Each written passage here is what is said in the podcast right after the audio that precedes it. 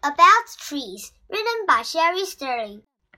Introduction Trees are the tallest living plants. Redwood trees can grow as tall as a 30 story building. Giant sequoias can weigh as much as 3,000 large pickup trucks, making them one of the heaviest living things. Trees also live a long time. Many trees live uh, a life today were full grown long before the United States became a country. But these massive trees share something with all plants. They make their own food. Leaves. Imagine being able to make your own food without cooking or even going to a restaurant. Leaves make food for trees by changing energy from sunlight into food. This important work is done by the. The green coloring in leaves. Leaves come in all shapes and sizes. Some delicious trees have white, thin leaves, while some conifers have needle-like leaves. Conifers keep some needles through all season. Only the oldest needles fall to the ground. Delicious trees lose their leaves every fall. In the fall, the leaves of uh, deciduous trees show their true colors.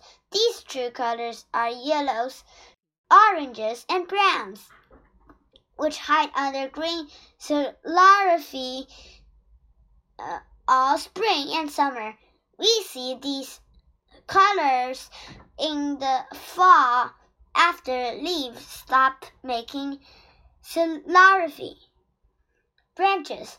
Branches are the arms that hold up a tr tree's leaves. Branches spread leaves out to get as much sunlight as they can. The leaves give shade to other living things on sunny days. Branches start out as twigs, then they grow thicker each year. As a tree grows, its bark cracks open so the branches and trunk can expand. Expand. New bark is always growing under the old, ready to protect the tree. If new bark gets stripped away, a tree can die. Trunk. Tubes in the tr tree's trunk carry water from the roots up to the leaves. They also carry sap or food down from the leaves to the roots. These tubes are like highways carrying traffic back and forth.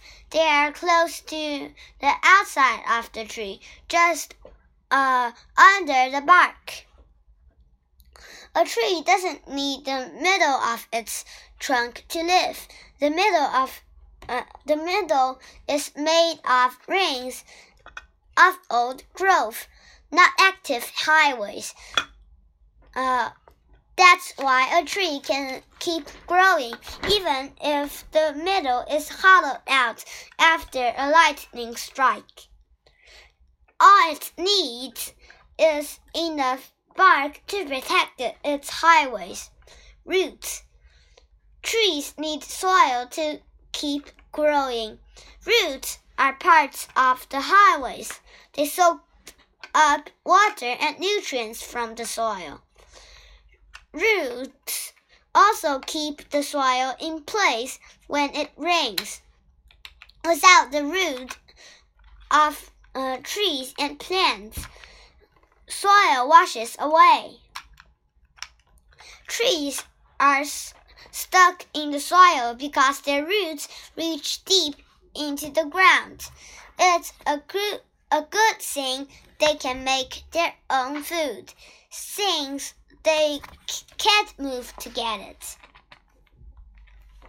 Sap. Leaves use water plus sunlight and air to make food for the tree. This food is from of liquid sugars. Sometimes people eat some kind of tree sugars for food. You've probably had tree sugar for breakfast, pouring it over your pancakes and waffles. Have you guessed what tree sugar it is? It's maple syrup, and it comes from the food or sap of a sugar maple tree. Seeds. Delish, uh, deciduous trees grow flowers such uh, which make seeds that are inside fruit or nuts. Conifers make cones instead of flowers. The cones do the same job for conifers that flowers do on their trees. They can uh, they make seeds to grow more trees. Each seed holds its own supply of food to keep it alive until it's ready to sprout. Growing. How does a tall tree grow from a small seed?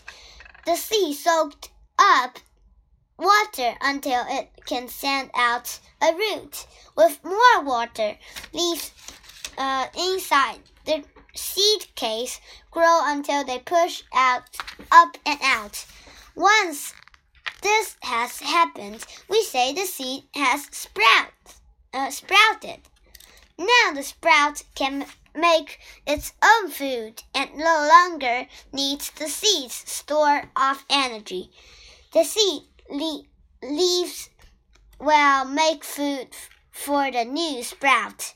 Conclusion While trees look like they aren't doing much, they are working. They make their own food by changing sunlight and air into sugars. This helps keep the air clean too. Trees are homes to, and food for birds and other animals. Look to see which animals make homes in trees near your home.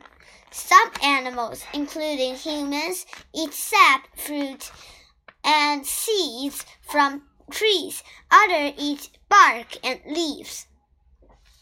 Trees do many things. Tree leaves shade us on sunny days. They also shade new sprouts from the heat of the sun so they won't burn. Tree roots hold the soil in place that trees and other plants need to grow. Some saplings to mighty giants. Trees stand tall.